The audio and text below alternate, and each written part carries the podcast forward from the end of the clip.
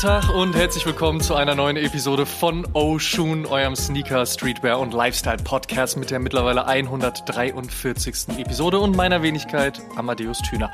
Zu Beginn stellt euch mal bitte Folgendes vor. Es ist ein heißer Sommertag an diesem 11. August 1973 in New York City. Die Stadt ist damals ziemlich runtergerockt und bankrott, also nicht unbedingt das, was man sich heutzutage so an Big Apple, Dreams und ähnlichen Träumereien vorstellt. Die Leute haben versucht, das Beste aus ihren Situationen zu machen und zwei Teenager haben beschlossen, an diesem Tag eine Blockparty zu feiern. Das waren zum einen Cindy Campbell und ihr Bruder Cool DJ Herc. Diese Blockparty gipfelte dann in dem, was wir heute unter dem Begriff Hip-Hop kennen. Und jetzt, 50 Jahre später, zelebrieren wir eine Kultur, die definitiv keine Subkultur mehr ist, sondern die größte Jugendkultur dieser Welt. Und zwar auch ein wichtiger Faktor für die Sneaker- und Streetwear-Kultur. Man reicht sich da nämlich fröhlich die Hand. Und wie sich das alles über die Jahrzehnte entwickelt hat, wie sich das auch verändert hat und was überhaupt alles passiert ist, das besprechen wir heute und in dieser Episode mit jemandem, der kaum besser geeignet wäre für den Counterpart in diesem Interview. Der Mann hat Mixery Raw Deluxe gemacht, er hat Viva 2 Supreme gemacht, Magazinbeiträge und Kolumnen, Radiosendungen, Podcast-Formate und im Endeffekt all das, was man im Rahmen von Hip-Hop eigentlich machen kann. Er ist sozusagen die Hip-Hop-Enzyklopädie, wenn ich ihm jetzt diesen Titel verleihen darf, Mr. Falk Schacht. Und ich freue mich sehr, dass wir ihn heute im Podcast und im Interview begrüßen dürfen. Falk, welcome to the show. Danke fürs mich haben hier, auch raus an die Bildschirme. Äh, ja, danke. Wir freuen uns sehr, auf jeden Fall auch, um mit dir durch diese ganze Szenerie durchzugehen. Und wir starten auch bei 50 Jahre Hip-Hop mal im Jahr 1973, aber dann am 12. August, also einen Tag nach dieser Blockparty, ähm, was genau ist dann eigentlich passiert? Und jetzt machen wir es mal nicht so ganz konkret. Gehen wir mal ruhig auch noch ein paar Wochen weiter und auch ein paar Monate. Was hat das überhaupt ausgelöst, als Cindy Campbell und Cool DJ Eric gesagt haben, so das ist jetzt die Blockparty und jetzt hat das irgendwie diese Begrifflichkeit Hip-Hop. Hier trifft jetzt Graffiti, Breakdance, DJing, MCing aufeinander. So, was hat sich da alles ausgebildet? Wie sah das da aus? Also, ich glaube, vorneweg muss man sich darüber bewusst sein, dass Geschichte auch konstruiert ist, ja. Äh, es ist deshalb alleine schon eine Konstruktion, weil wir ja versuchen müssen, etwas, was äh, sehr lange gedauert hat, in einem sehr kurzen Satz zum Beispiel zusammenzufassen. Ähm, und so erklärt sich auch, dass das natürlich zu diesem Zeitpunkt nicht annähernd das ist, was wir heute sehen oder was wir darüber denken. Es ist auch so, dass es davor natürlich Entwicklungen und auch Personen gegeben hat, die wichtig waren, weil am Ende des Tages, ich weiß, dass man immer so denkt ähm, oder, oder sich wünscht, dass es so eine singuläre Person und ein Ereignis gibt, aus dem alles herauswächst, aber das ist natürlich Unsinn. Es sind sehr viele kleine Schritte davor passiert. Personen wie äh, Disco King Mario oder Cool DJ D, also die haben auch schon vorher Sachen gemacht, die dahin führen. Ähm, cool Herc ist halt, äh, äh, es bezieht sich auf dieses Datum und diese, diese eine Party, weil man seit 30, 40 Jahren darüber redet und es für sehr viele Personen wichtiger Ort war. Dieser Ort ist aber auch nicht nur an diesem einen Tag, sondern wie du schon gesagt hast, das zieht sich über Jahre. Äh, und deswegen schreibt man ihm und seiner Schwester das halt zu, dass da der Beginn ist. Aber zum Beispiel der Begriff Hip-Hop, also diese Kultur heißt so eigentlich erst ab circa 1982, ähm, weil davor gab es zwar das Wort Hip-Hop, aber ähm, es gab keinen Namen. Es gab zum Beispiel auch die Idee, dass das aus vier Elementen besteht. Ähm, das ist auch so, da, damit hat Cool Herc in dem Sinne gar nichts zu tun. Ja? Cool Herc hat eine Party gemacht, wo er angefangen hat, Breakbeats für Breakdancer aufzulegen. Aber Graffiti zum Beispiel startet schon viel früher in den 60ern. Ähm, und man muss sich das halt so vorstellen, dass viele Wege führen nach Hip-Hop. Ja? Schön gesagt. Und irgendwann äh, kommt es halt sozusagen zusammen per Definition da muss man auch so eine Figur durchaus nennen wie Afrika Bambata und die Zulu mhm. Nation. Mhm.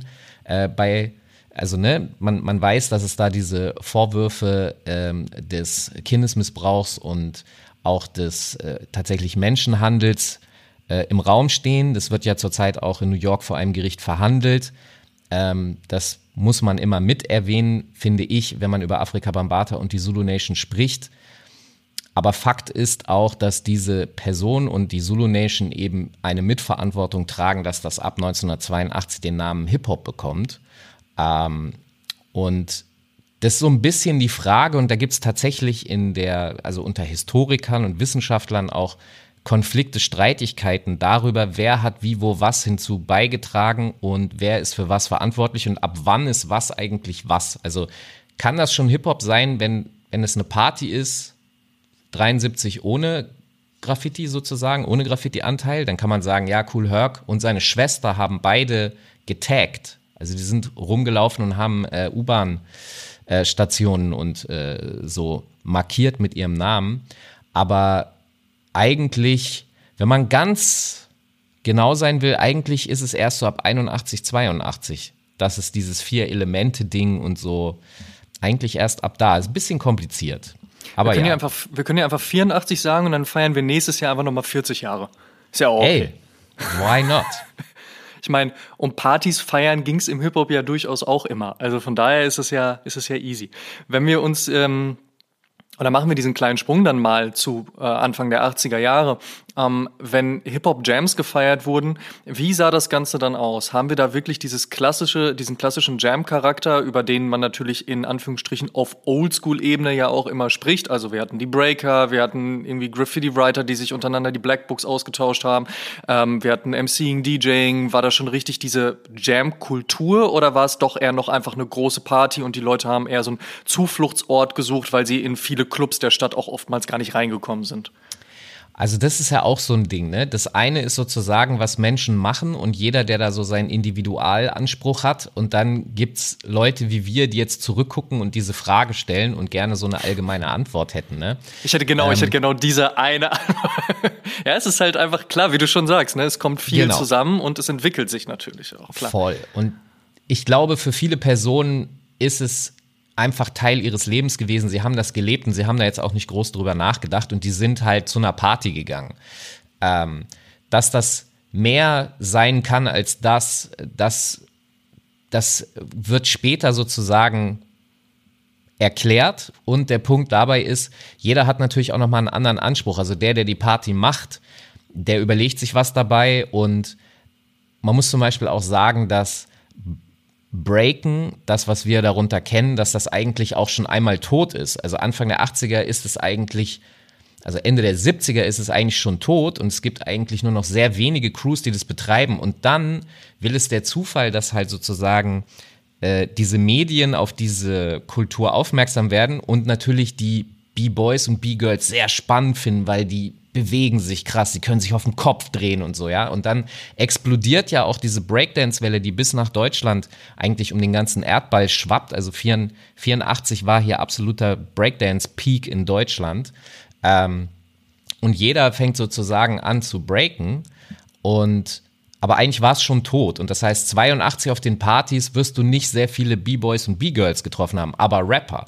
Dafür hast du zum Beispiel vor 77 keine Rapper getroffen, weil die einfach nicht existiert haben. Also die, die fangen da erst an und die müssen sich auch erst so eine Art Werkzeugkasten zurechtlegen. Was machen wir hier jetzt eigentlich auf der Bühne? Also ich habe jetzt von Grandmaster Flash habe ich das Mikro bekommen, weil der so komplex am Turntable unterwegs ist, dass der kann nicht mehr selber am Mikro sein, ja?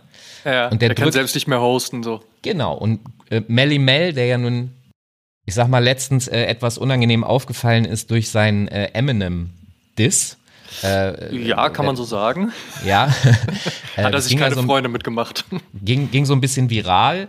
Ähm, der war eigentlich Breaker und weil Flash äh, wie gesagt, so beschäftigt war mit Turntablism, was er erfunden hat an dieser Stelle da, so äh, 76 herum, äh, gibt halt Mel das Mikro und der ist eigentlich ein Tänzer und ja, was mache ich denn jetzt hier? Und dann fängt der halt an, sich zu überlegen, okay, ich könnte dieses machen, ich könnte das machen, der probiert rum vor Publikum und das ist, finde ich persönlich, das sehr Spannende auch an diesen Frühstadien dieser Kultur, weil diese Leute müssen die ganze Zeit Probleme lösen. Ne? Die müssen sich die ganze Zeit überlegen, weil es gibt keine Vorbilder. Was, was könnte ich jetzt hier machen? Die probieren sich aus, die experimentieren und das finde ich immer sau spannend. Schauen wir uns mal die Klamotten, die man damals getragen hat, an. Gerade Grandmaster Flash, Furious 5, das war schon alles sehr flashy. Das war sehr Voll. geprägt auch von einer Ära, in der man halt eben auffallen wollte, wenn man auf Partys gegangen ist oder in den Club gegangen ist. Äh, sicherlich auch Disco-Ära. Ähm, Danach änderte sich das Ganze aber, vor allen Dingen auch eben durch Run DMC, die gesagt haben, warum soll ich mich jetzt verkleiden? Ich gehe so auf die Bühne, wie ich aussehe. Ich habe meine Adidas Tracksuits an, ich habe mein Kangol Hat, ich habe meine Adidas Superstar oder Gazelle, also auf jeden Fall Sneaker. Ich verkleide mich doch hier nicht. Was soll der Scheiß? Exakt. Also das, was ich eben gerade meinte, man hat keine Hip-Hop-Vorbilder, an denen man sich jetzt orientieren könnte. Deswegen orientiert man sich natürlich trotzdem an anderen Vorbildern, die man sieht. Also du siehst, wenn du dir diese Klamotten von ähm, Grandmaster Flash in the Furious, äh, Furious Five, ja, wenn du dir das anguckst, dann ähm, bemerkst du, dass die auf jeden Fall in einer Mischung aus ähm, wir haben uns angeguckt, was im P-Funk los ist, also ein George Clinton, wo halt wirklich völlig verrückte äh, Kostüme zu sehen sind, ja. hin, ne, hin zu, ähm, da, ich sehe da auch einen Einfluss von ähm, den Village People, ja, also die mit mhm. YMCA 79 einen riesen Hit haben und die sich ja so, die sehen ja sehr verkleidet aus irgendwie. Und ähm, was natürlich auch interessant ist, ist, dass sie sich diese Optiken teilweise auch abgucken, die man eben von Punks und von Rockern kennt, also Nieten, Armbänder, Lederarmbänder und solche Geschichten, weil das natürlich, das ist sozusagen der urbane Krieger, ja, der da, der da äh, gezeigt wird. Es sollte ja auch furchterregend äh, wirken. Mhm. Man wollte ja halt tough wirken. Und tatsächlich Run DMC sind diejenigen, die gesagt haben, okay, cool, das ist so euer Look, ihr wollt das so. Wir haben da eigentlich keinen Bock drauf, wir ziehen uns anders an. Und das Lustige ist, die ganz frühen Fotos, wenn man die sich von Run DMC anguckt, dann sehen die wirklich skurril aus, weil die so Anzüge tragen und so äh, Buntfaltenhosen haben und sowas. Das sind so die ersten Auftritte und erst später kommen sie auf die Idee, sich so anzuziehen wie ihr DJ, weil Jam Master Jay hat nie Bock gehabt auf diese Sachen. Der hat immer eben den Look, den wir kennen von Run DMC, auch mit dem schwarzen Hut und so den hat er schon immer getragen und dann ziehen sich halt alle so an. Und dazu gehört dann zum Beispiel auch der Shelltoe äh, Adidas, ähm, weil der dort einfach der It-Schuh war, so, aber im, im Ghetto sozusagen. Und ich weiß jetzt nicht, ob du auf die Geschichte hinaus willst, ähm, aber natürlich explodiert das dann auch durch Run DMC und dieser Schuh wird der, eigentlich ist er der zweite Hip-Hop-Schuh. Der erste Hip-Hop-Schuh ist eigentlich der Puma Clyde. Mhm. Auch ein Schuh, den Breaker, aufgrund von Erzählungen zumindest, wissen wir das heute ja auch gerne mal ohne Laces am Fuß getragen haben und bis sie dann festgestellt haben, dass er beim Headspin vielleicht mal dann wegfliegt. Nicht so die klügste Entscheidung dann auch. Es ist tatsächlich auch so, wenn du dir das Walk This Way Video anguckst von Run DMC ja. mit Aerosmith, ist ja auch so ein Million-Seller gewesen. Ähm, dann gibt es da eine Sequenz, wo die so eine Bühnentreppe runtergehen. Ich weiß genau, welche du meinst, richtig. Ja, ja. Und, und haben ich, keine ich habe das so gesehen und ja, und ich habe so gedacht, warum? Und dann habe ich das natürlich selber probiert, ja, dann so als Kind. Du siehst das, das sind so, das ist so das Ultim, Ultima cool mäßige so. Und dann probierst du das und es hat bei mir nie funktioniert. Meine, dann fängst du an, größere Socken, dir zehn Socken umzuziehen, damit die Füße dicker sind und so. Und es war ja sowieso, das ist ja auch so ein bisschen lustig. Also, wenn man sagt, dass die eigentlich einen Schritt zur Realität hingemacht haben, ist das natürlich eigentlich Quatsch, weil jetzt mal ganz ehrlich, im Ghetto, wenn du da keine Schnürsenkel hast und du hast da ein Problem, was machst du denn dann? Läufst du dann barfuß weg oder was? Oder schwierig. Äh, ja, und auch die Fat Laces. Also ich verstehe es aus so einer Character-Sicht, ja. Also du pumpst dich auf, du machst deine Schuhe fett, weil du die zehn Socken drin hast, oder du guckst, dass du sozusagen die versteckst, dass man nicht sieht, dass du doch welche hast und so. Also du musst da ja rumtricksen. Das ist schon interessant und was, das stellt eben, wie ich finde, die sehr interessante Frage, was ist eigentlich Realness? So, was, was ist denn Realness? Oh, das ist eine sehr, sehr große Frage natürlich. Ne? Wie, wie real ist es, wenn man Bock hat, sich zu verkleiden, um einen Show-Act nachzustellen oder ein Show-Act zu werden? Wie real ist es, wenn man einfach sagt, ich habe auf die Scheiße keinen Bock, ich gehe auf die Bühne, so wie ich aussehe? Ne? Also das ist natürlich eine riesige Frage. Ich würde vielleicht mal zu einer kleineren Frage nochmal zurückgehen wollen. Äh, du hast es gerade schon angesprochen, Puma Clyde, natürlich der eine Schuh, der Adidas Superstar, der Shelto, der zweite Schuh sozusagen und eine Geschichte, die natürlich auch immer wieder miterzählt wird passiert, ist das legendäre Konzert im Madison Square Garden von Adidas. Sie spielen My Adidas. Äh, bis heute immer noch witzig, dass man dann My Adidas sagt, nicht My Adidas, aber float auch irgendwie ein bisschen besser.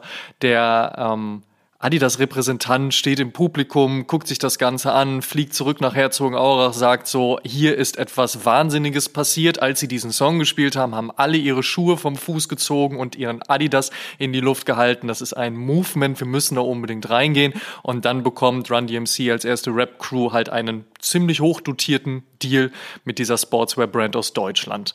Ist dieser Moment eigentlich wirklich so groß, wie er in Erzählungen Jahre später gemacht wird? Ja, ich finde schon, also man muss sagen, es ist nicht die erste Zusammenarbeit zwischen einer Marke, die im Lifestyle unterwegs ist. Ähm, da gab es einen Deal davor, interessanterweise auch Europa-Amerika connected, nämlich die Fat Boys. Ähm, die hatten einen Schweizer Manager, der in New York lebt. Äh, und der hatte eben seine alten Schweizer Kontakte und da gab es eine Uhr, die Swatch. Ähm, für die, die die nicht mehr kennen sollten, ähm, ne, das ist so eine, das ist eigentlich eine, eine relativ billige Plastikuhr, muss man sagen, und die wurde aber im, in den 80ern total cool und äh, so wie irgendwie vor ein paar Jahren die Casios total in waren, die im Übrigen damals auch in waren als Digitalvariante, aber diese Swatch-Uhren waren sehr cool, weil die hatten zu wechselnde Armbänder, die hatten halt sehr krasse ähm, Designs, Farbdesigns und, und Künstler-Kollabos. Also die haben das ganze Spiel theoretisch in den 80ern schon durchgespielt und die waren die ersten, die mit einer Hip-Hop-Crew einen Deal gemacht haben. Und deswegen gibt es tatsächlich, wenn man auf YouTube guckt, Werbespots von den Fatboys für Swatch-Uhren. ja. Das ist eine wilde Mischung auf jeden Fall. Und das Krasse ist, aber es hat tatsächlich auch so funktioniert, dass Swatch eine absolute In-Marke, also ich weiß nicht mehr das genaue Jahr, aber es wird vielleicht so 84, 85, 86 gewesen sein, dass einfach gefühlt jeder in, in meiner Schule und äh, jeder, den ich kannte, eben so eine, ich auch, so eine Uhr haben musste. So. Da, ohne ging's nicht. Und ähm, dasselbe passiert tatsächlich mit Adidas. Also ist es Fakt, dass Adidas für mich aus der Hip-Hop-Kultur heraus zu 100% mit dieser Marke verbunden ist. Es hat sehr viel mit Dresscodes zu tun. Also heute ist es ja ganz ehrlich so, ähm, ich kann, wenn ich eine Person heute angucke, anhand des Dresscodes nicht mehr zuordnen, was hört die für Musik und wie denkt die. Da ist alles möglich. Von links bis rechts, von, äh, äh von Folk Music bis Gabba. Ja? Alles kann möglich sein. Das war damals nicht so. Wenn du ab 88, äh, ab 82, wenn du einen Adidas Jogginganzug anhattest oder überhaupt einen Pulli oder so, dann warst du sofort schon immer, okay, der, der könnte Hip-Hop sein. Und ich sag mal, gefühlt bei bestimmten Designs auch, die du gesehen hast, warst du bei fast 100% richtig, dass das eine Hip-Hop-Person ist. Und das ist interessant, weil das bricht zum Beispiel dann in den frühen 90ern, weil dann habe ich Personen angesprochen, wo ich gedacht habe, die sind Hip-Hopper, weil sie aussehen wie Hip-Hopper, aber es waren Raver. Also in den frühen 90ern in Deutschland übernimmt diesen Jogginganzug-Look äh, plötzlich die Techno-Szene. Und äh, im Hip-Hop war dann tatsächlich Nike eher angesagt. Äh, und das liegt wiederum an Jordan. So. Ja, Basketball dann eben, genau. Definitiv. Und also der Impact von, von diesen Sachen, der ist schon sehr, sehr krass und ich finde nicht, dass diese Story irgendwie übertrieben ist, sondern ich würde sogar behaupten, wenn man mal die Sportseite von Adidas wegnimmt, ja, jetzt rein auf Lifestyle-Ebene, dann ist es für mich zu 100 Prozent in den 80ern Hip-Hop. Bin ich, bin ich, ich lehne ich mich jetzt ganz aus dem Fenster. Ohne das wäre Adidas in, in den 80ern auf Lifestyle-Ebene nicht existent gewesen.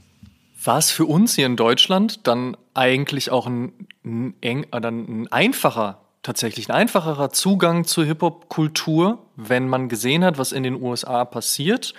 Aber das halt eben mit einer deutschen Brand, weil ich meine, in Deutschland konntest du ja dann recht easy deine Adidas-Sachen kaufen, sowohl Ost wie West. Nee. Nee, tatsächlich nicht. Also, ähm, es war tatsächlich kompliziert, an diese Styles zu kommen, die in den Staaten am Start waren. Ähm, es, äh, es gibt diese Geschichte von Cora E., die sie sehr gerne erzählt, wo sie sagt, dass sie wirklich jahrelang versucht hat, einen Shelltoe zu bekommen. Und äh, irgendwann, ich weiß leider jetzt nicht mehr mit wem, aber mit irgendwem hat sie dann tauschen können. Ja, der hatte welche, aber die waren zwei Nummern zu groß. Und dann hat sie gesagt, scheiß drauf. Ja, ich will die jetzt endlich haben. Dann hat die die mit Socken vollgestopft und dann ist die halt mit zu großen Schuhen durch die Stadt gelaufen, weil das Bedürfnis zum einen, also die Nachfrage war so groß und das Angebot halt nicht vorhanden. Also, das heißt, die Distributionswege, die wir heute gewohnt sind, ja, weil ich kann ja heute einfach wirklich, es ist ja so einfach, ich kann mir aus Asien, ich kann mir alles bestellen, was ich will, ja. Das war damals nicht so. Klar, man hat natürlich auch, man hat ja auch andere Produktionsstätten damals gehabt. Ne? Es gab ja nicht nur Adidas in Deutschland, es gab ja auch in Frankreich beispielsweise, es gab in Übersee, natürlich gab es gewisse Modelle, die auf dem US-amerikanischen Markt gefragter oder mehr angeboten wurden, als das in Deutschland der Fall war. Natürlich, das gab es ja auch. Aber alles. ich kann dir auch, weißt du, das Ding hat auch damit zu tun, also ich komme aus Hannover, ja, und das ist jetzt nicht die allerkleinste Stadt, das ist die Hauptstadt von Niedersachsen wir haben sehr viele lustige Persönlichkeiten für die Bundespolitik hervorgebracht, von Bundespräsidenten zu Kanzlern, die alle auf Absturz agieren, aber whatever, anderes Thema. Ähm, trotzdem sind wir grundsätzlich Ende der 80er, Anfang der 90er nach Hamburg gefahren, wenn wir versucht haben, was zu bekommen. Weil in Hannover, also Ende der, Anfang der 90er gab es einen American der hieß Football Store mäßig, ja. Da konntest du so ein bisschen Teamjacken kaufen und diese, ich sag mal, US-Looks. Die, die, an, also die anderen Sachen, Anbieter waren Karstadt Sport und Hobbyhaus hieß das. Also der Name ist schon so ultra, aber das, es ist das, was, ist genau das gewesen. Da bist du hingegangen und das ist, da hattest du zwar eine riesige Auswahl, aber alles war hässlich. Ich glaube, heute würden so Dead Sneaker Fans sich zu Tode freuen, in diesen Laden reingehen zu können, weil das halt, ja, das ist der personifizierte Dead-Sneaker-Laden gewesen, aber es gab nichts anderes. Und ähm, deswegen war es nicht so einfach dran zu kommen, was nicht heißt, dass europäische Styles trotzdem in Amerika cool waren. Es gibt diese eine sehr geile Geschichte von ähm, Akhenaton von IM, der äh, ist 88 nach New York gefahren und da rumgelaufen, also ins Mekka und der hat da, äh, der hat da auf einem Basketballplatz Melly Mel, ne, haben wir schon drüber geredet, und einen anderen Typen namens Tila Rock getroffen. Und dann haben die gesehen, er hat so einen Adidas-Anzug gehabt von der französischen Nationalmannschaft, die 86 ja noch in Mexiko gespielt hatten, genau. Und äh, er trug das da halt mit dem, mit dem Hahn drauf und die fanden das so fresh und haben gesagt, ey, pass auf, wir machen jetzt hier ein Spiel um deinen Anzug. Und er hat verloren. Und Tila Rock hat dann diesen, diesen, dieses Oberteil, dieses äh, Jogginganzug-Oberteil bekommen und hat damit ein Cover-Foto geschossen, 88. Und jahrelang haben sich Leute halt dieses Cover angucken und haben sich gefragt, woher hat dieser Typ von der französischen Fußballnationalmannschaft dieses Oberteil? Und das ist halt die Geschichte dahinter. Und daran kann man so ein bisschen sehen, also es gab so Bedürfnisse auf beiden Seiten, aber man muss schon sagen, äh, in Amerika war der Zugang trotzdem einfacher.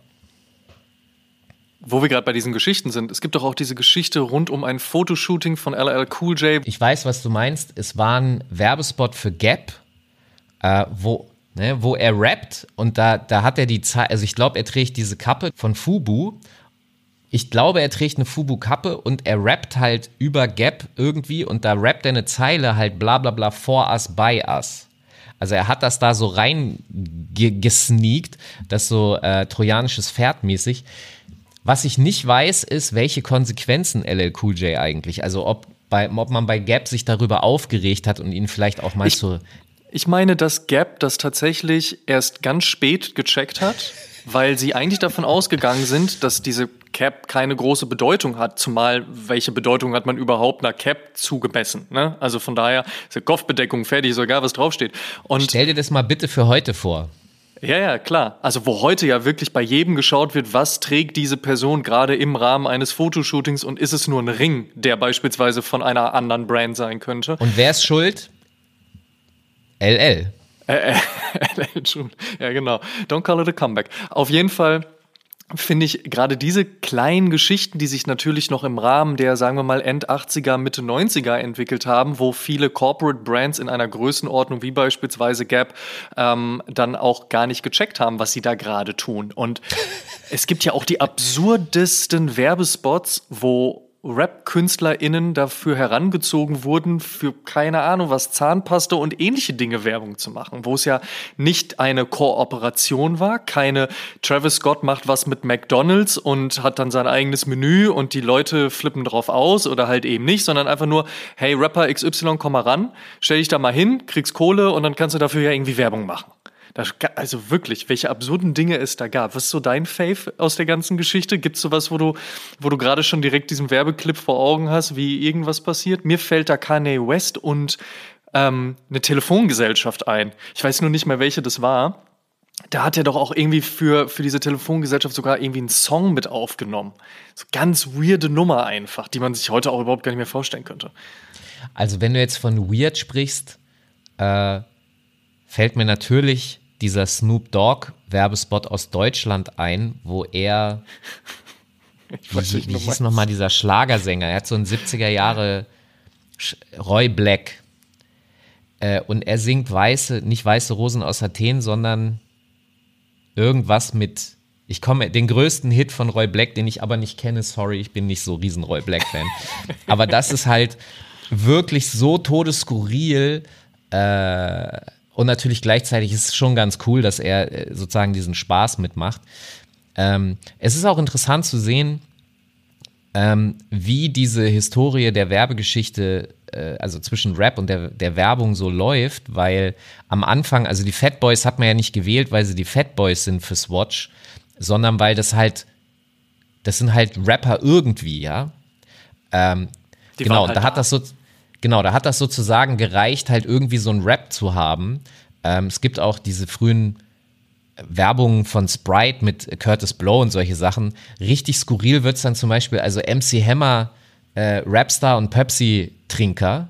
Der, der, wurde nämlich auch auf Deutsch übersetzt, dieser, dieser Werbespot. Das werde ich mein Leben lang nicht vergessen. MC Hammer, Rapstar und Pepsi-Trinker. Äh, Trinker. Und der, der trinkt halt eine Cola auf der Bühne und dann singt er eine Arie und dann bringt ihm jemand eine Pepsi und dann fängt er wieder an, cool, you can touch this zu rappen. Äh, und da gibt's halt noch viel kaputteren. Der hat ja diese krassen Ballonhosen getragen, ne? Und da gibt's einen Werbespot von Kentucky Fried Chicken, nee, irgendwie Taco Bell, glaube ich, genau. Und da springt er von so einem Hochhaus runter, weil er verfolgt wird und weil er Tacos essen will. Und dann bläht sich diese Ballonhose auf und er gleitet langsam zur Erde. Und das ist halt so. Sehr gut das gefühlt so ein schlechter äh, Batman End 80er, äh, früh 90er Move. Ähm, aber es ist halt lustig irgendwie anzusehen. Also es gibt da sehr viele Stories. Was aber feststellbar ist, und das ist in allem feststellbar, weil wir auch schon drüber geredet haben, von Flash, diesem künstlichen hin zu so einem weniger künstlichen wie Run DMC. Es, die Werbung wird immer weniger, ja, also der Humor wird sehr oft beiseite geschoben und es geht weniger so um Freak-Sachen, sondern alle wollen so authentisch wie möglich sein. Wir haben so ein, dieses Authentizitätsdogma des Hip-Hop ist auch gesamtgesellschaftlich wirklich sehr, sehr stark geworden, muss man sagen, auch in der Werbung und allem. Bevor wir gleich noch kurz zu Jay-Z kommen. Ja. Vielleicht so dieses Zwischenstück zwischen Run DMC und eben dann einem Jay-Z, wo wir ja schon in den 2000ern angekommen sind. Gibt es da für dich noch eine, sagen wir, Kollaboration, eine Partnerschaft zwischen Rap-KünstlerInnen und Sportswear-Brand, die für dich da herausragend ist? Ich frage das deswegen, weil man dann, wenn es um Jay-Z geht, ja um einen riesigen Deal spricht oder über einen riesigen Deal spricht, der dann auch immer wieder gekoppelt daran ist zu sagen, ja, Run DMC haben damals die Tür aufgemacht mit ihrem Adidas-Deal und jetzt Jay-Z und Reebok. Aber dazwischen ist da was passiert, wo du sagst, da kann man auf jeden Fall auch mal drüber reden? Naja, also man muss schon klar machen, auch wenn Michael Jordan sich selbst nicht als Hip-Hop sieht, so ist Michael Jordan natürlich von außen betrachtet immer als Hip-Hop gesehen worden. Ist ja, ne, also nenn es von mir aus Positiv-Rassismus. Fakt ist, äh, dass er dem zugeordnet wird und ähm, dass das so krass funktioniert und dass dieser Deal so gemacht wurde, wie er gemacht wurde, also dass er auch selber Besitzer ist, das ist schon so ein Leuchtturm-Ding, worüber sich eventuell Hip-Hop als Kultur selber gar nicht so richtig bewusst war, aber da kommen wir vielleicht gleich nochmal zu, weil das ändert sich mit ähm, 50 Cent äh, nochmal gewaltig. Ähm, aber du hast natürlich solche Sachen wie Tommy Hilfiger, der, äh, äh, das ist ja auch so ein Ding. Diese, diese Firmenbesitzer oder die Leute, die in Firmen arbeiten, haben Kinder, wenn sie selbst nicht so richtig mitkriegen, was gerade der coole, heiße Scheiß ist, ja. Also was ist der Hipster-Shit gerade, äh, dann haben sie ja trotzdem Kinder, die auch sowas mitschneiden können. Und dass Tommy Hilfiger halt ähm, Grand Puba zum Beispiel ausrüstet, ähm, dass man äh, bei Polo auch mitkriegt hier Wu-Tang und so, was geht da ab? Ähm, und dann werden die natürlich sozusagen endorsed. Da geht es dann noch nicht mal so sehr zwingend immer um äh, äh, einen richtigen Koop-Deal, sondern man versucht das natürlich auch günstig zu halten, ja. Und das ist natürlich, natürlich klar. Wir geben den Klamotten und dann ziehen die die an, weil die finden die ja cool und wir haben easy eine easy Plakatierung sozusagen. Genau. Du hast äh, also diese Sachen hast du in New York. Äh, du hast natürlich äh, NWA tragen ihren Teil dazu bei, dass in Deutschland äh, extrem viele Kids in Workwear rumgelaufen sind. Also Carhartt wurde so ein Thema und dann das Interessante ist ja, dass die einen fangen mit einer Sache an und dann versuchst du dich abzusetzen, indem du sozusagen eine Alternativmarke suchst. Das heißt, äh, Caterpillar äh, haben davon auch profitiert äh, und dann geht's weiter bis Dickies und so weiter. Also es, es gibt sozusagen so eine Art Abstufung ähm, der Marken, die davon profitieren, dass durch Hip-Hop visuelle Images das Bedürfnis wecken, auch so auszusehen. Total, gerade bei Carhartt war das ja das Thema. Ne? Es sind ja zwei Europäer in die USA geflogen, beziehungsweise ein Europäer ist in die USA geflogen, hat gesehen, was der Wu-Tang-Clan da so trägt und sich gedacht, so, was ist das eigentlich? Hat dann in einem ganz normalen Store, wo man halt Carhartt Workwear-Kleidung für einen günstigen kaufen konnte, sich die Sachen geholt, ist zurückgeflogen, hatte ein Gespräch mit einem anderen Europäer, der gesagt hat, was ist das denn? Das ist ja geil.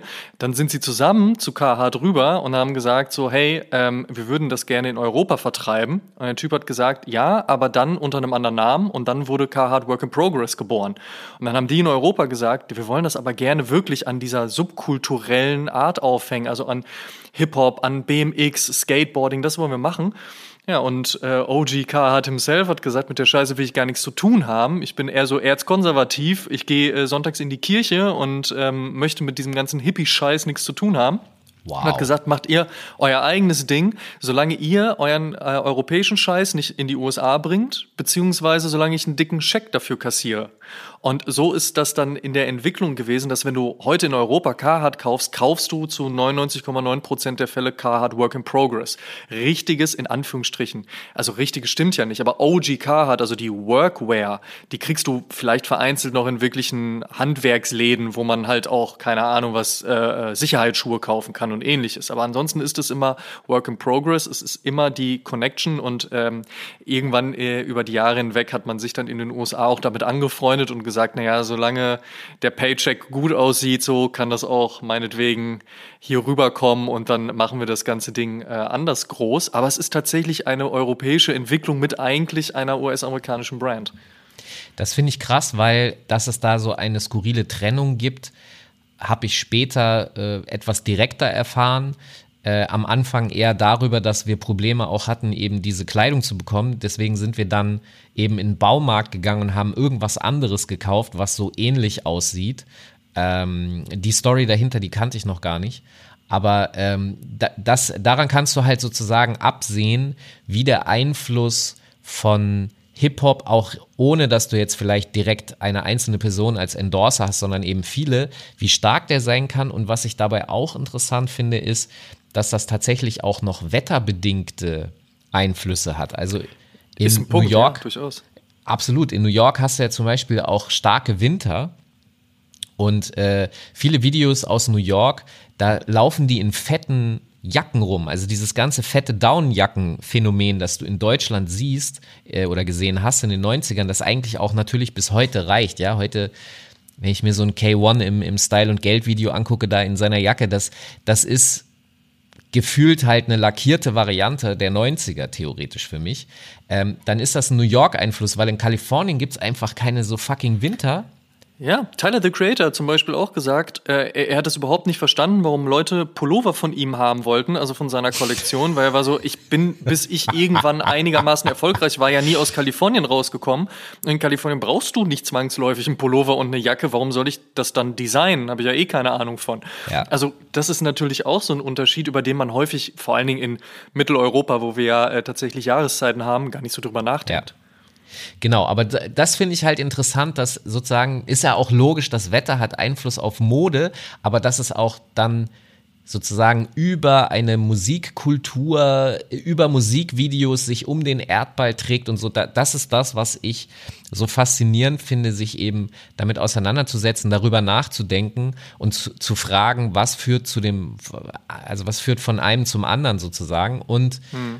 ähm, du hattest noch gefragt, was noch passiert ist. Also was mir noch einfällt, sind so, äh, Tommy Hilfiger hat natürlich auch irgendwann mit Alia irgendwie nochmal richtig hingelatzt, auch was weibliche Looks betrifft. Ja, durchaus. Ähm, und und auch Role Model technisch. Baggy, dieser Baggy-Look, wo sie aber so Boxes anhat, wo man Tommy ja. Hilfiger sieht und dann nur so, so, so ein Bralette, so ein Sport-BH-mäßig.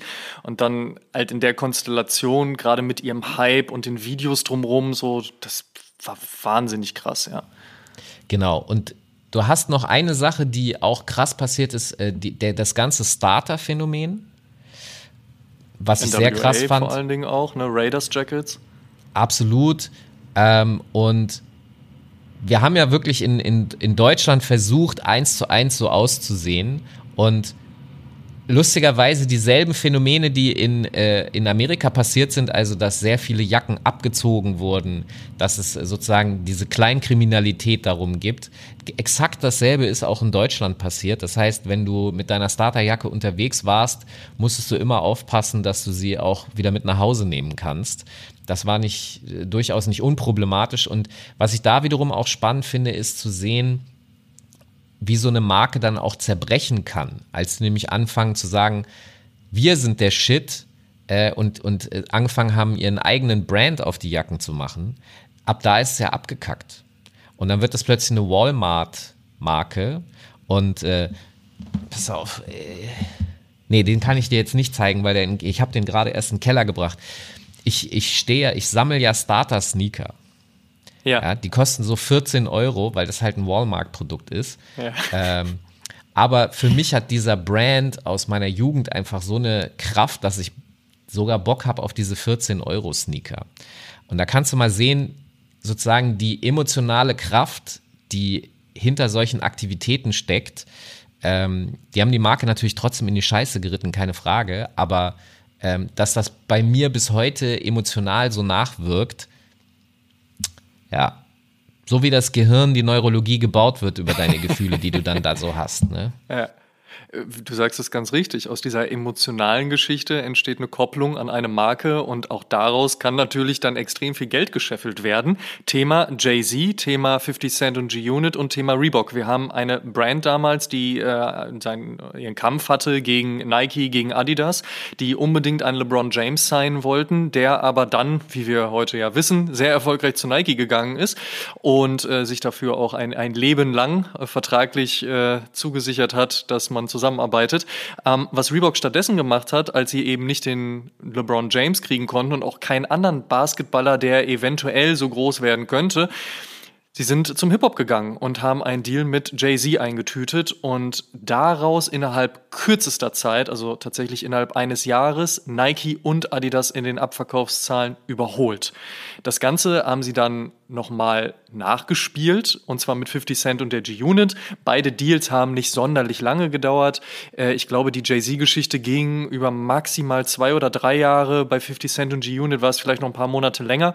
Aber es war diese Kombination aus einem der größten Rapstars der damaligen Zeit, also auch immer noch aktuell, also Jay-Z und dann später 50 Cent G-Unit und eben einer Marke, die auch verstanden hat zu sagen, ähm, wir geben dieser Person jetzt nicht nur einfach irgendeinen Turnschuh, sondern wir lassen sie tatsächlich auch ein bisschen mitentwickeln und ein bisschen mit am Marketing arbeiten und ich glaube, das konnten äh, Jay-Z und Dame Dash und wer da nicht alles noch drin hing, auf jeden Fall auch sehr, sehr gut. Und damit hatten wir einen, einen ersten richtig krassen Aufschlag, abseits der Run DMC Adidas Geschichte in den 80ern, die halt eben Anfang der 2000er stattgefunden hat, wo sich extrem viele KünstlerInnen auch umgedreht haben und sich wahrscheinlich gedacht haben, cool, ich kann nicht nur endorsed werden oder muss in irgendeinem Video rumhüpfen, also in einem Werbevideo, sondern wir können hier richtig in eine Partnerschaft gehen. Naja, ich meine, das ganz große Thema von Hip-Hop sehr oft ist natürlich Teilhabe, ne? Und ähm, Teilhabe bedeutet auch, es gibt diesen Moment, wo Firmen mit Geld kommen und das ist dann schon geil und cool. Äh, und du nimmst das Geld und dann machst du sozusagen, wie die sich das vorstellen. Ob das jetzt real so funktioniert oder nicht, ist scheißegal, weil du willst dieses Geld. Und diese Schlüsselmomente, über die wir jetzt da gerade sprechen, sind diese Momente, wo realisiert wurde, okay, ich kann auf das Geld auch verzichten. Ja, ich habe da Bock drauf, aber es muss zu meinen Bedingungen passieren, weil genau das, und das ja. ist die Selbstermächtigung. Genau, weil die Machtverhältnisse sich verschoben haben und weil, also ich habe ähm, Anfang der 2000er mal mit äh, jemandem in New York von einer Plattenfirma gesprochen, der mir so Einblick gegeben hat in Marketing, äh, Forschungsergebnisse und so. Und der hat mir gesagt, pass auf, der, der Punkt ist, ähm, 40 Prozent unserer Käufer sind schwarz, aber die 60 Prozent, die weiß sind, kaufen nur das, was die 40 Prozent Schwarzen cool finden. So, und da hat sich etwas gedreht an der Stelle, dass sozusagen die, wer ist sozusagen der Opinion Leader? das dreht sich sozusagen von der, äh, von der Mehrheit in die Minorität und das ist das, was Hip-Hop tatsächlich geschafft hat. Was dann alles andere daran an Auswüchsen passiert ist, ja, wie Hip-Hop-Marketing gemacht wird und funktioniert und so weiter, das ist nochmal, finde ich, eine ganz andere Baustelle. Aber Fakt ist, dass sich da etwas gedreht hat und die, die, die das Wissen darüber, äh, und das Lustige ist, das Wissen auf beiden Seiten, ja, also dass Reebok dem auch zustimmt und sagt, okay, ich glaube ehrlich gesagt, so wie du das erzählt hast, die ganz genauen Details kannte ich bisher nicht, ähm, dann werden die ja sau verzweifelt gewesen sein. In einem Maße, ja. Es macht zumindest den Eindruck aus Erzählungen, dass da durchaus, es musste was getan werden, sagen wir es so. Ja, ja. ja. So, und ich glaube, aber es ist interessant, mit dem Wissen auch auf Entwicklungen von heute zu gucken. Also wie wird, wie arbeiten Sport- und Lifestyle-Marken heute, wie gehen die damit um? Und ehrlich gesagt, die, die smartesten Sachen sind ja wirklich, also mal ganz ernsthaft, Collabos, ja, also dass du, ich weiß ehrlich gesagt nicht, ob es das gibt, aber äh, ob es ein Ballisto Nike Collabo gibt, ja. Ich meine, ich habe irgendwo so eine Oreo Collabo gesehen. Ja, die, kann's, die könnte es geben, ja. Das ja. kann wohl sein, ja. Ja, ich habe extra eine möglichst almanische. Äh, äh, Aber Ballisto schon stabiler Riegel. Ballisto. ich finde den einen ganz lecker, aber ich habe den bestimmt auch. Den orangenen oder den grünen? Ich glaube, der den grüne orangenen. Ist, ja, den gut, grünen. I hate the green one, Alter. Du, sorry, mit Rosinen, Rosinen und Schokolade. Schwieriges Schwierig. Thema. Ja. Aber ähm, sozusagen, also, dass so etwas möglich ist, also das ist für mich auch Hip-Hop geschuldet. Was machen wir denn die ganze Zeit? Wir samplen und remixen. Genau das. Und das ist cool. Und äh, irgendwann kommen Menschen zu, zu Marken, die da arbeiten, die damit aufgewachsen sind und sagen, ey, warum machen wir nicht mal sowas? Weil diese ganzen alten Pfeffersäcke, ja, der Typ, von dem du gesagt hast, der diesen Scheck aus Europa kriegt, wir gehen in eine Kirche und wir scheißen auf alles, außer auf Geld. Auf Geld scheißen wir nicht. Ähm, das ist halt die Frage, ne? Hat sich da eigentlich was wirklich geändert? Hm. Scheißen die, ja? ja. Ja, es ist, ist eine gute Fragestellung. Ne? In, inwieweit sind die Leute wirklich so open-minded, dass sie sagen, wir verstehen die Kultur komplett? Oder ist es dann doch eher nicht kulturell getrieben, sondern eher geldgetrieben? Und wo fängt's an, wo hört's auf? Es ist ja auch häufig ein schmaler Grad. Irgendwo werden ja auch heute EntscheiderInnen sitzen, die sagen, hey, wenn wir, keine Ahnung, Capital Bra vor einen Supermarkt stellen und der macht yo, yo, yo, dann haben wir da auf jeden Fall Hip-Hop mitgedribbelt. Und die Leute, also du und ich jetzt in dem Fall und viele andere sagen dann so, nee, das habt ihr nicht verstanden. Es wird aber trotzdem viel, einen großen Teil geben, der auch sagt so, ja, ja, genau, das, das ist jetzt Hip-Hop, das passt schon so. Also ich glaube, da ist immer noch viel Luft nach oben, um ehrlich zu sein. Am Ende des Tages wäre für mich tatsächlich die, die final entscheidende Frage, ob die Personen aus der Kultur und für mich damit dann hoffentlich die Kultur partizipieren können. Und genau das ist ja auch der Diskussionspunkt, ja. dass Jay-Z gesagt hat, ähm, ich möchte wirklich was davon haben. Hat er eigentlich, der hat keine Anteile an Reebok bekommen, oder? Der hat nur Soweit Geld ich bekommen. weiß nicht, nee. Soweit ich weiß nicht. Nur ein, also ein Anteil an seinen Abverkäufen, an seinen Schuhen und wahrscheinlich einen riesigen Paycheck im Voraus, aber soweit ich weiß, keine Anteile an Reebok. Außer war Kanye West der Erste, der von so einer Sport, also so einer großen Sportmarke beteiligt wurde? Soweit ich weiß, ja. Das war eines seiner Hauptargumente von Nike wegzugehen. Nike hat gesagt, du bist kein Athlet, das heißt, du kriegst keine Prozente. Und er, wie Kanye West halt immer schon war, hat gesagt, nee, ich bin alles auf jeden Fall und dazu gehört auch Athlet. Dementsprechend gib mir meine Prozente. Und das war einer der Hauptgründe aus seinen Aussagen heraus, warum er dann zu Adidas gegangen ist. Ja. Crazy.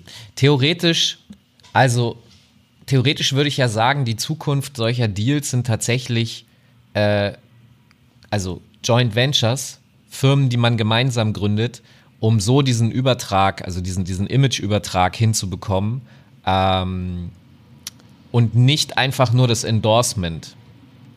Aber ich kann mich auch irren. Aber ich glaube, am Ende weiß ich nicht, ob es den Konsumenten egal ist, ähm, schwierig. Du meinst, ob dem Konsumenten egal ist, ob dann jemand noch davon partizipiert, im Sinne des, des das ist mein Werk, also ich habe die Rechte daran und ich kann damit meine Community, meine Leute in meinem Umfeld oder ähnliches supporten? Also nehmen wir mal die Ewings. Ähm, mhm. Tatsächlich ein, ein Schuh, den ich sehr nice finde, ähm, aber eine Marke, die ja, weiß ich nicht, gefühlt relativ unterhalb der Wahrnehmung agiert. Das ist, glaube ich, ein, so ein Liebhaberding gefühlt. Aber ich finde natürlich interessant, was die, also da gibt es einfach, da gibt es EPMD, Ultramagnetic MCs, Sugar Hill Records Schuhe. Ähm, also das ist sozusagen das Ballisto, das Hip-Hop-Ballisto äh, machen die da, ja. Ähm, und die machen diese Collabos und ich kann mir jetzt den Schuh holen und natürlich zahlt das auf ähm, Ewing so emotional ein. Aber es ist ja keine, die Frage ist, ob, ob ein Rapper, ist ein, ein Rap-Brand in der Lage, eine eigene Sneakerlinie zu sein? Also wenn man sich zum Beispiel kurz mal die Kunst anschaut und das, was rund um Andy Warhol passiert ist, da hat ja die Familie von Andy Warhol nach seinem Tod gesagt, ey, ihr könnt, un, ihr könnt euch bei uns melden, wir können in die Vermarktung und in die Kooperation gehen, aber das alles fließt in diese Stiftung, die wir gegründet haben, um dann halt eben die Community und all die Dinge, die darum passieren, zu supporten. Ich finde, das ist eigentlich ein ziemlich Sehr smarter Weg, weil auf der einen Seite du erhältst, du erhältst die Kunst und das und die, die Werke von Andy Warhol, und auf der anderen Seite, das Geld, was erwirtschaftet wird, wird einem, sagen wir mal, recht positiven Zweck zugeführt und jetzt nicht irgendwie einer Person, die aus welchen Gründen auch immer jetzt halt eben die Rechte an Andy Warhol und seinen Werken hat. Also ich kann mir schon gut vorstellen, dass es da nochmal stärker reingeht. Wir haben Nipsey Hussle, Rest in Peace, ja auch in seinen Kooperationen gehabt, der gesagt hat, das geht an meine Community in LA wieder zurück. So, da sollen Dinge passieren. Auch ein Tyler the Creator wird sich sicherlich nicht nur die Taschen voll gemacht haben, um sich lustige Autos zu kaufen, sondern halt auch sagen, so wir schauen mal, dass das noch an Leute wieder geht oder das in die Kunst zurückfließt. Also solche Gewerke, denke ich, sind schon wieder stärker auch in den oder sind stärker in den Fokus gerückt und ich kann mir auch gut vorstellen, zumindest durch das, was ich durch meine Gespräche in Erfahrung bringe, dass es vielen Brands und Leuten, die brandseitig arbeiten, auch durchaus wichtig ist, dass es nicht nur so ein Koffer hin und her schieben ist. Ne? Dieses, ich schiebe den Geldkoffer hin und ich kriege einen Produktkoffer zurück und dann ist das alles toll, sondern dass es schon auch mittlerweile um ein wenig mehr als nur das geht. Oder wie Till Jagler, ehemals Adidas, jetzt Flowers for Society immer so schön sagt, eins und eins ergibt im besten Falle drei. Ja. Sag mal, was glaubst du eigentlich, warum so viele Hip-Hop-Fashion-Brands nicht überlebt haben? Also in den 90ern gab es halt zwei Parallelwege neben Rap äh, gefühlt. Äh, alle Rapper haben versucht, entweder noch Filme zu machen oder haben eine Fashion-Brand gegründet, ja. Mhm. Ganz viel davon hat es nicht bis hierher geschafft, sondern ist untergegangen. Ja. Was glaubst du, woran liegt das? Ich muss immer, wenn du das ansprichst, übrigens an diesen Fashion Freestyle von Savage und Elmatic denken. Wir haben bei MTV war das ja damals, wo sie doch ja. einfach aus Spaß und der Freude plötzlich gefreestylt haben und Ilmatic hat ihm doch immer so einen Namen gegeben und Savage musste und da, sowas, ne? Genau, und das war ja in der Zeit, wo so Bittes Bitte halt eben ja, ja. Ne, sein, sein, Ding war, man reimt auf Reime, die äh, sich reimen. ähm, wir haben mit Savage im Interview tatsächlich in der Episode auch mal drüber gesprochen. Äh, er musste sehr stark schmunzeln, das war sehr schön. Ähm, ich glaube, es fiel also es ist viel auf dem Rücken der, des Künstlers, war ja meist männlich geprägt, dann ausgetragen worden. Und wenn der Künstler eben kein Standing dann in Europa oder in Deutschland hatte, dann ist das hier A nicht angekommen, B wurde nicht vermarktet und C hatte das dann halt eben nicht diese Strahlkraft. Auf der anderen Seite muss man auch sagen, also spätestens, wenn du dein äh, hart verdientes, in Anführungsstrichen, Taschengeld für ein T-Shirt ausgibst, was nach zweimal Waschen auseinanderfällt, hast du da auch keinen Bock mehr drauf.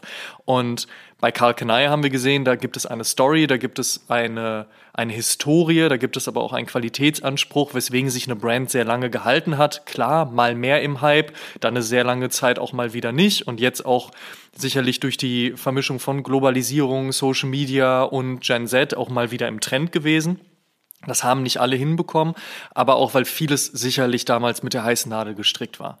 Also wir haben ja nicht nur diese Erfolgsstories rund um Karl Knei, wo du da einen, einen, weiß ich nicht, was war der damals, 12, 13, 14-Jährigen hat, er hast, der irgendwie bei Papa sieht, wie er schneidert, sich dann selbst eine Hose zusammennäht, weil er sagt, so soll die für mich aussehen. Leute sprechen ihn an, er sagt, can I do this? Yes, Carl, can I? So, und dann baut er sich da eine Brand raus und das ist sein Lebenswerk. So, sondern du hast ja häufig diese Momente gehabt, wo wirklich kommerziell kommerzialisiert wurde, wo man einfach gesagt hat, das ist der Trend, das läuft, okay, ich produziere das jetzt nach und dann let's go. Das wirst du auch immer wieder haben und das haben wir in der aktuellen Zeit auch. Sehr viele deutsche Streetwear-Brands sind in den letzten drei, vier, fünf Jahren aus dem Boden gestampft worden, weil gesehen wurde, dass es da einen Markt für gibt.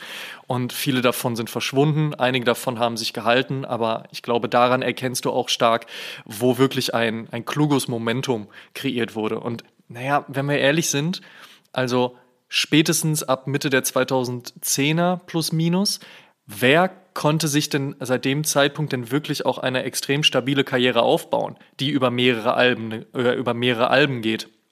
Gerade in so einer schnelllebigen Zeit, in der wir aktuell sind, da gab es nicht so extrem viele. So. Also selbst wenn man an, an Nicki Minaj denkt, denkt man ja häufig so, ja, ja, Trend und mal wieder irgendwie einen krassen Song rausgehauen und jetzt ist sie damit erfolgreich. Naja, die hat ihre Karriere auch schon ein bisschen länger als nur die letzten zwei, drei Jahre. Und in dem Zeitraum überhaupt so eine Brand zu kreieren und wirklich etwas dahinter zu stellen und nicht nur eine Kollaboration zu haben, das ist schon extrem schwierig. Deswegen finde ich es vor allen Dingen sehr beeindruckend, was Tyler the Creator gemacht hat. Zu sagen, ich bin eigentlich Vans-Fan, aber mit Vans klappt das irgendwie nicht oder es gibt keine richtigen Gespräche oder was auch immer da im Hintergrund passiert sein mag, sondern Converse bietet mir den, den Canvas, darauf zu arbeiten und darüber hinaus kreiere ich aus, aus Merchandise, Golfwang-T-Shirts und Handyhüllen tatsächlich meine eigene Brand und habe aber auch selbst diese krassen stilistischen Wechsel da drin. Ein Tyler the Creator zu Goblin-Zeiten war der, war der rotzige Jugendliche mit abgeschnittenen Shorts und, und hochgezogenen Tube-Socks und, und Supreme Cap und so weiter, der dann halt heute eben ähm, ja, er schon einen Anzug trägt, sehr sophisticated aussieht, wenn man so möchte. Und dementsprechend einfach ein ganz, ganz anderes Level an, an Stilistik auch frönt und aber auch in seiner Mode drin hat. Und die Leute haben anscheinend Bock drauf, gehen dem Ganzen nach, finden das interessant. Und ich finde es sehr bemerkenswert, weil es auf jeden Fall ähm, unfassbar viel Arbeit beansprucht. Ja, ich glaube, was, was mir jetzt so deine Erzählungen sozusagen für Gedanken gemacht haben, ist auch einfach, das ist halt ein ganz anderes Spielfeld, das funktioniert komplett anders und wenn du da sozusagen nicht ausreichend Expertise hast äh, und auch nicht Vollzeit reinbuttern kannst, dann ist das schon mal kompliziert. Plus so eine Markenführung ähm, ist schwierig und theoretisch muss man sie wiederum von dem Rapper trennen, weil der Gag ist ja, der Erfolg von GZ basiert ja schon auf, natürlich auf Kanye West, aber der Misserfolg genauso. Ja, durchaus. Ja? Und dass, dass äh, äh, diese antisemitische Person dieses, dieses alles mit sich in den Niedergang reißt, ja, ähm, das ist genau genau sozusagen das, was ein Brand ja dann am Ende des Tages nicht will. Ne? Also man muss sozusagen das Brand irgendwie, äh, man muss es verschmelzen und trennen irgendwie gleichzeitig. Das ist sozusagen die schwierige Aufgabe dahinter. Das ist die sonst, Herausforderung, ja. Genau, weil sonst bist du sozusagen auf einem Hype äh, und wenn der abebbt oder wenn da wirklich jemand halt äh, völlig abstürzt, dann, dann war's das. Wenn man sich die heutige Zeit anschaut, ist es ja komplett gang und gäbe, dass du mit RapperInnen arbeitest. Ich meine, natürlich ist Hip-Hop keine Subkultur mehr. Wir sind nicht mehr Mitte der 70er Jahre in New York und ein wenig später dann auch in LA und dann irgendwann Deutschland und Frankreich, wo irgendwo ein bisschen was passiert. Hier wird ein bisschen geköchelt und da streitet sich der eine Rapper mit dem anderen Rapper und kein anderer Rapper sagt was dazu, weil es keinen anderen mehr gibt. So, sondern wir sind in einer riesigen Kultur angekommen, die übergreifend alles bestimmt und bestimmen kann, wenn sie möchte. Filme, Kunst, Musik, Mode. Das Ding ist so groß geworden, dass es natürlich auch für Marken mittlerweile zum ganz normalen Werkzeugkasten gehört, zu gucken, was passiert gerade im Hip-Hop, mit welchem Künstler, mit welcher Künstlerin können wir arbeiten, in welche Richtung gehen wir und auch im Sneaker-Streetwear-Bereich. Wir haben Travis Scott, wir haben Tyler the Creator, Kanye West, wir haben Megan Thee Stallion, wir haben Nicki Minaj, Rihanna, ASAP Rocky, also you name it. Da ist extrem viel und selbst in Deutschland hat man zum Beispiel seitens Adidas mal auf ein Kapital Bra geguckt. Und äh, auch die 187 Straßenbande hatte mal hier und da ihren Deal mit Nike. Nicht in diesen Größenordnungen, wie es halt in den USA stattgefunden hat. Schauen wir mal, ob das noch in diese Richtung geht. Aber auch in Frankreich tun sich Dinge oder auch in Großbritannien. Also wie gesagt, es ist sehr, sehr groß geworden. Das heißt, ist es irgendwie auch langweilig geworden? Ja, es ist. Ähm wir haben ja über Machtverhältnisse gesprochen, wir haben ähm, über Self-Empowerment gesprochen, wir haben, wir, am Ende sprechen wir natürlich auch über Geld äh, und wer, wer ist wo der Opinion Leader und wer, wer ist wirklich der Leader?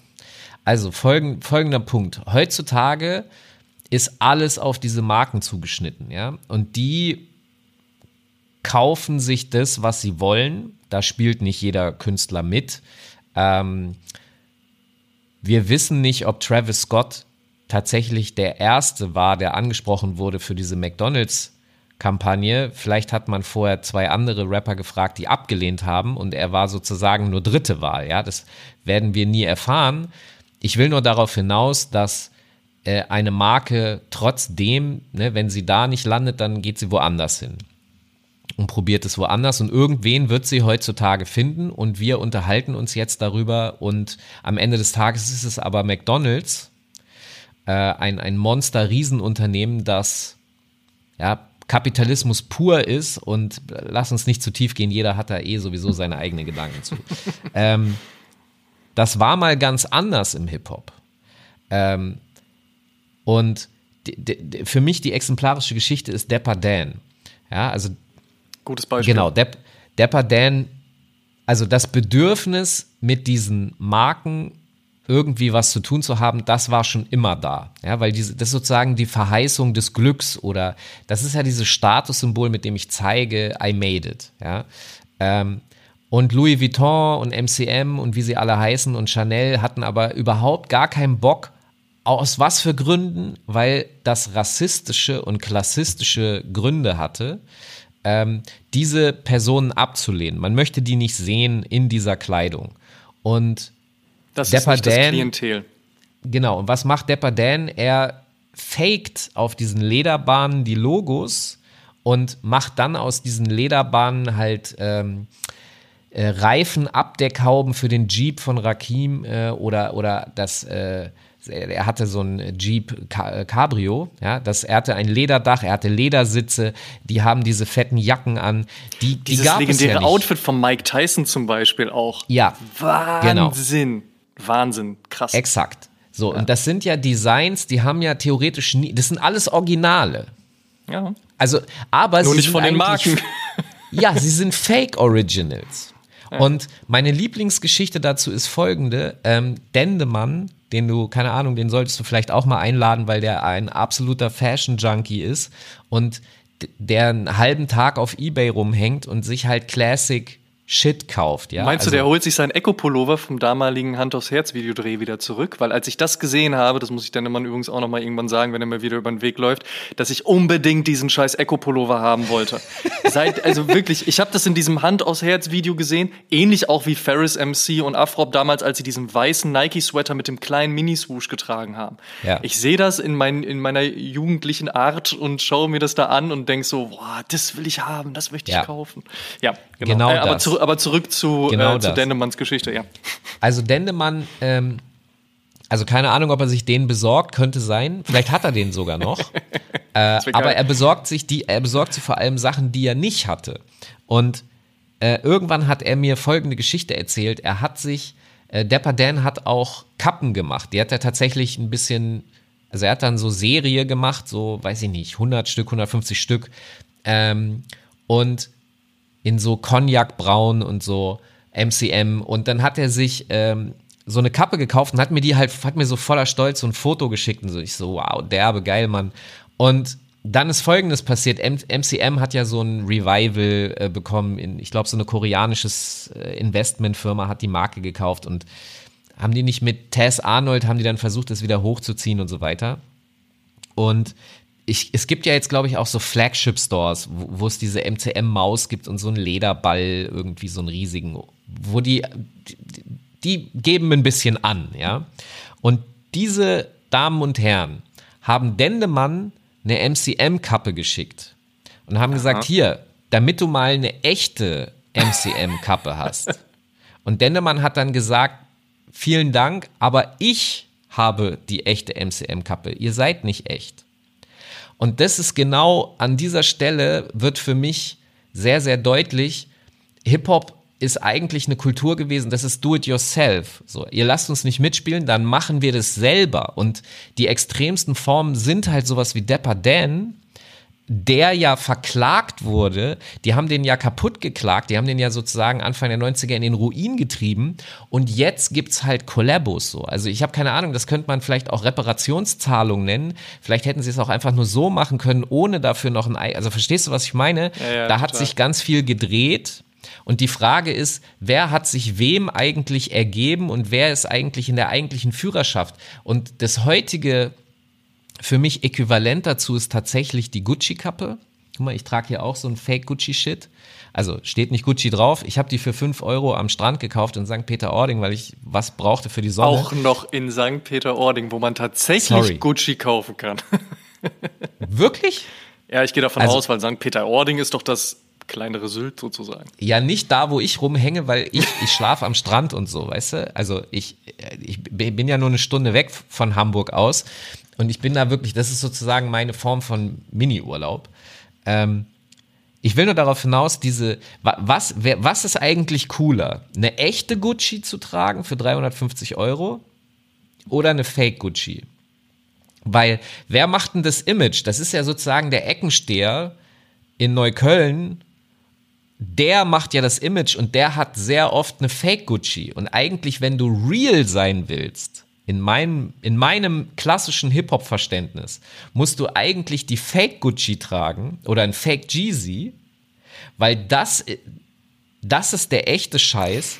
Anstatt den echten Scheiß Ja, ich verstehe, worauf du hinaus möchtest, weil man sich natürlich in der Authentizität und Realness halt eben an dem bedient, was ja eigentlich dann authentisch und real ist. Problem aus meiner Sicht ist natürlich nicht nur das Qualitative, was sicherlich in den heutigen Fakes besser geworden ist als früher, leider.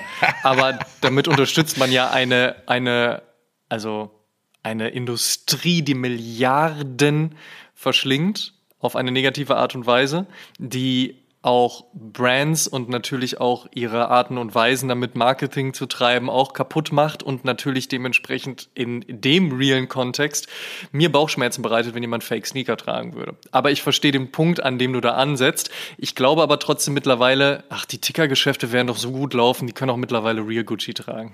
Das kann natürlich sein. Darüber habe ich jetzt. Das Problem ist, ich würde den Unterschied eh nicht erkennen, weil ich bin da jetzt äh, äh zu weit ich, ich schnall sowas eh nicht. Ja? Ich finde nur den Gedankengang dahinter, ähm, dass eigentlich ist ein Fake Gucci auch mehr Gangster.